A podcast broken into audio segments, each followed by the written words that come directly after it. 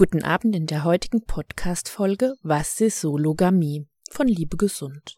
Mit dem heutigen Podcast erhältst du einen kurzen Einblick in die Sologamie. In einer unserer letzten Folgen haben wir bereits die Polyamorie, die Beziehungsanarchie und die Monogamie vorgestellt. Für uns ist es wichtig, dass ihr euch bewusst für euer persönliches Beziehungskonzept entscheiden könnt. Mit einer seriösen Liebesbildung erweitern wir euer Wissen und möchten euch ermutigen, offen über eure Beziehungsmodelle euch auszutauschen. Und das ist dringend notwendig, wie ich euch gleich am Beispiel der Sologamie erzähle. Ach ja, ich bin Stefanie vom Liebe Gesund Team und aus Berufung Beziehungsberaterin. Meine Beratungsschwerpunkte sind alternative Beziehungskonzepte bzw. Modelle lebendige Sexualität und Sucht. Meine These zur Sologamie, sie gibt es nicht. Sobald jemand von Sologamie spricht, verwechselt er diese mit der Soloamorie. Der Trend kommt aus China. Auf TikTok und allen sonstigen Social-Media-Kanälen sieht man meist Bräute durchgestylt, die sich alleine vor dem Altar das Ja-Wort geben und diese Solo-Hochzeit pompös zelebrieren und bewerben. Und so liegt es natürlich nahe, es als Sologamie zu titulieren. Bei Solo gehe ich noch mit.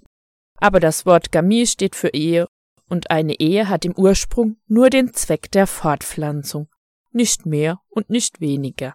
Und soweit meine wissenschaftliche Bildung ausreicht, benötigen wir zurzeit immer noch zumindest das Erbgut von zwei Menschen mit unterschiedlichem Geschlecht zur Fortpflanzung. In naher Zukunft gibt es vielleicht auch beim Menschen dieses besondere Phänomen wie bei dem Varanenweibchen im französischen Zoo, wo eine Selbstbefruchtung erfolgreich war.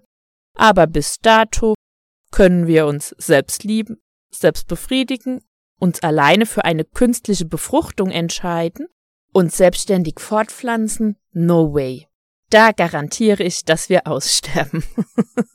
also Gönnt euch gerne eine alleine Zeremonie mit weißem Kleid und schwört euch feierlich eure Treue in alle Ewigkeit. Und benutzt bitte das Wort Amorie für Liebe und ergänzt es durch den italienischen Präfix solo oder den griechischen Präfix mono. Oder verzichtet ganz auf Neologismen und nennt es einfach und wunderschön Selbstliebe. Denke daran, vielleicht beginnt die Liebe und natürlich auch die Selbstliebe nur mit einer Träumerei, Hoffnung und Worten. Jeden Tag die Worte mit Mut und Taten zu gestalten, Fehler zu machen und daraus zu lernen, wieder versuchen, Kompromisse zu finden, neue Wege testen, Erfolge feiern und vieles mehr führt dann erst zu einer tragfähigen Beziehung. Mit den folgenden Glaubenssätzen kannst du deine gesunde Selbstliebe stärken. Ich gestalte mein Leben selbst.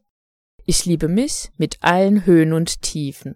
Ich nehme meine Stärken und Entwicklungspotenziale bewusst wahr. Ich stehe zu mir. Ich sorge gut für mich. Ich habe die Energie, alles zu machen, was ich möchte. Ich ziehe die Liebe an, die ich mir wünsche. Ich entscheide frei, wie und wen ich liebe. Diese Glaubenssätze kannst du auch nochmal mit unserem YouTube-Video acht Affirmationen für eine gesunde Selbstliebe wiederholen. Und zum Schluss noch ein anderer Vorschlag zur Selbstliebebekundung. Dafür brauchst du nur Papier, einen Stift, Zeit und Muse. Schreib dir doch einmal selbst einen Liebesbrief und schenke dir diesen zum Valentinstag. Den Inhalt bestimmst natürlich du. Schreibe dir zum Beispiel, was du an dir toll findest, warum du gerne Zeit mit dir verbringst.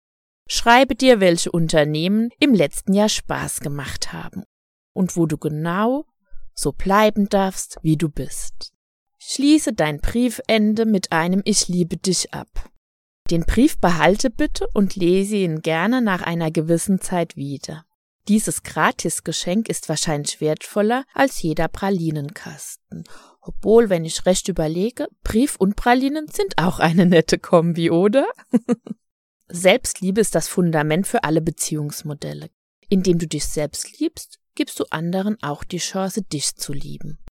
Die Sologamie können wir als echte Fake News identifizieren. Auch ein schönes Wortspiel, oder?